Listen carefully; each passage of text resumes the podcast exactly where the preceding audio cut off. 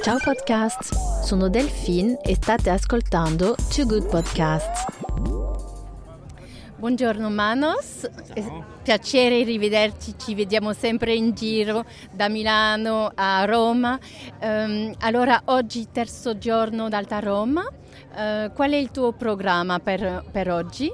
E vedo quasi tutto il programma delle, delle, sfilate, ho cominciato con l'Accademia Costume Moda, poi Federico Cina che mi è piaciuto tantissimo, devo dire che c'è una delicatezza ampia sul modo di vestire, lo styling e tutto. Sì, è stato un grande successo, tanti applausi, si vede che il pubblico ha Federico Cina nel cuore, eh? ho sentito. Sì, sì, sì, c'è, c'è praticamente una sensibilità verso il marchio dall'inizio inizio come il premio che ha vinto l'anno scorso dell'ultima collezione, la possibilità che li, li fanno sfilare su Milano.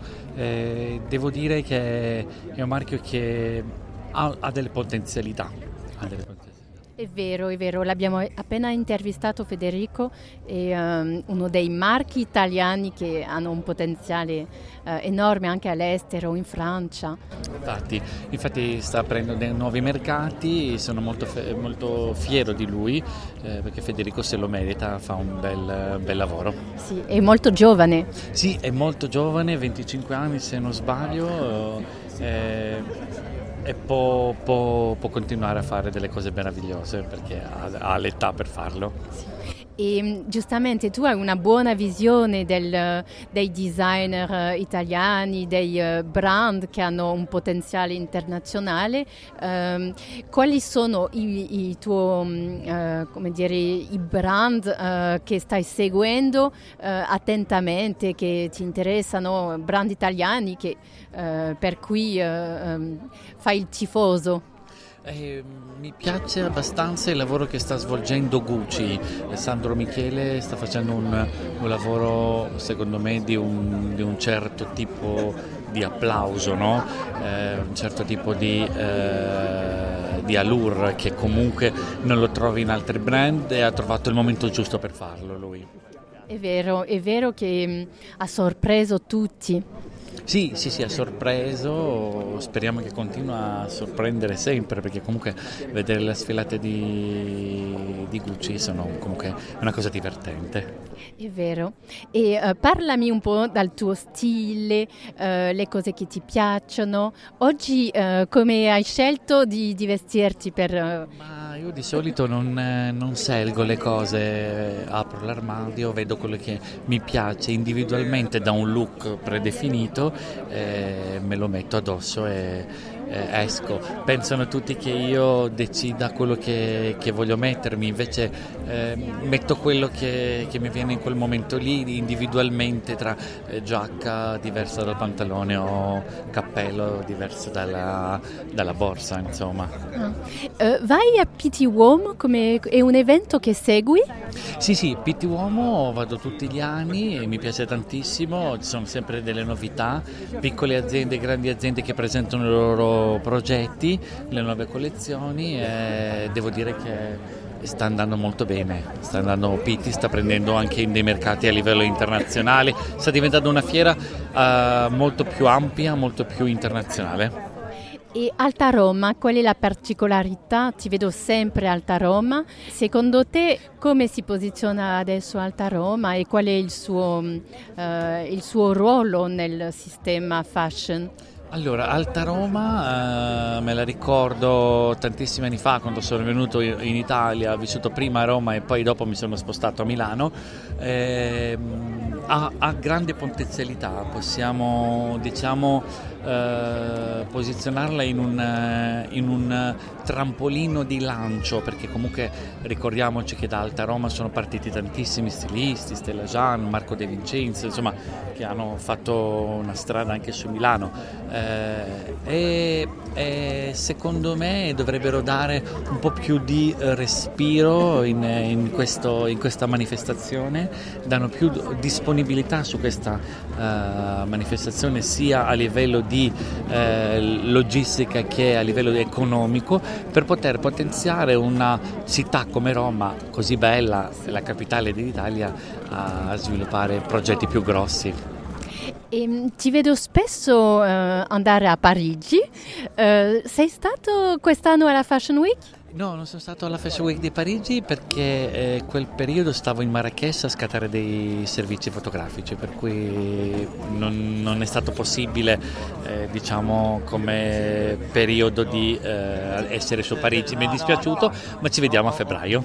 E raccontami giustamente un po' um, la, la, tua attività, cosa stai uh, facendo come progetti uh, ad ora? Allora, io adesso sto, sto sviluppando praticamente eh, ho finito con Parà i costumi da bagno, eh, ho concluso il, il, progetto, sto sviluppando nuovi progetti che eh, presto saprete e, e sto, sto, seguendo sempre il mio giornale Naked But Safe a 360 gradi. E, allora, eh, il tuo giornale, quando hai iniziato eh, questa, questa, avventura eh, mediatica e stilistica? allora, il, il, giornale di eh, But Safe è nato 11 anni fa. È un semestrale che è tutte le parti del mondo, 66 paesi del mondo. stiamo sviluppando adesso il nuovo Naked Safe con restyling da parte grafica, copertine, tutto anche stile internamente. Il mondo cambia, cambiamo anche noi e proietteremo qualcosa più bello rispetto a quello che è stato prima, che pur essendo così bello sviluppa sempre di più. E i shooting dove, dove um, um, fate i shooting soprattutto in Italia o vi spostate? No, in Italia facciamo poco, nel senso siamo in 30% delle, dei shooting, la maggior parte vengono fatti in New York, Londra e Parigi. E, e tu ti sposti uh, giustamente negli eventi e fai shooting uh, nello stesso calendario più o meno? Sì, sì, sì, sì, sì. il calendario seguendo comunque le, le collezioni, comunque dopo, dopo, le sfilate partono sempre i shootings e la ricerca stilistica attraverso gli showroom. E visto che sei uno uh, dei bravi a, a, entrare nel mercato americano, come vedono uh, gli italiani, come vedono la, la moda europea? Uh, qual è il riscontro che trovi sul mercato americano che eh, tanti brand o magazine vogliono approcciare questo mercato ma che è difficilissimo? Cos'è la tua esperienza per il momento e come, um, qual è il, il tuo riscontro? Io, avendo una mentalità europea e posizionato eh, in, una, in, un paese come Italia, dove il Made in Italy già come frase stessa ha una, uh, un potenziale altissimo, in America uh, sei ben accettato uh, se sei greco, perché comunque c'è, c'è anche una cosa politica dietro, perché ci sono anche tantissimi greci a New York dove si, si, può sviluppare la moda piuttosto a Los Angeles e, e con l'esperienza e il know-how sul, sull'Italia, vivendo in Italia, sei benvenuto.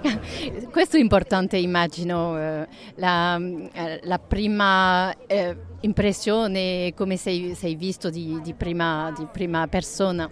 Infatti, infatti, è importante comunque anche il, la conoscenza e dove vivi all'interno di un paese europeo dove comunque eh, Parigi, Londra e eh, Milano creano la moda eh, che non è quel tipo di creatività e l'esperienza lavorativa di, di quella americana comunque è sempre un plus. Ti ringrazio molto Manos e ci vediamo prestissimo. Va bene, grazie. Hey podcast, this is Delphine and you're listening to Two Good Podcasts.